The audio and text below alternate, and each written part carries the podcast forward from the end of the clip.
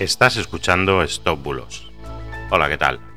Yo soy Mr. Oizo y hoy te voy a contar por qué alguien ha quemado su casa si realmente quería quemar una bandera rusa. Empezamos.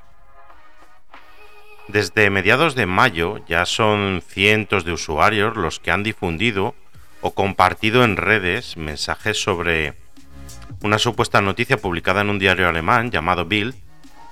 En el titular de esta noticia dice, traducido del alemán, refugiados ucranianos querían quemar una bandera rusa y terminaron prendiendo fuego a la casa en la que se alojaban. Y se supone, según el post, que la casa quemada se la habían proporcionado alemanes para alojarse en ella, pues bueno, por el tema de, de Ucrania y de la guerra como refugiados del conflicto. Bueno, pues es completamente falso, falsísimo, de hecho.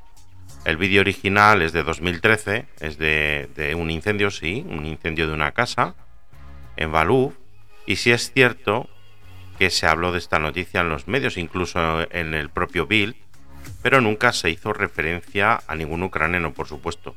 De hecho, el conflicto estaba años luz de suceder y además no había ningún ucraniano alojado en esa casa. Además, adjunto en el post el enlace al tweet donde el subeditor del diario Bill explica que esto es una completa falsificación y que ellos nunca escribieron eso. Así que nadie ha quemado ninguna casa por error al querer quemar una bandera rusa y es un bulo. Muy bien, pues nada, con esto acabo por hoy.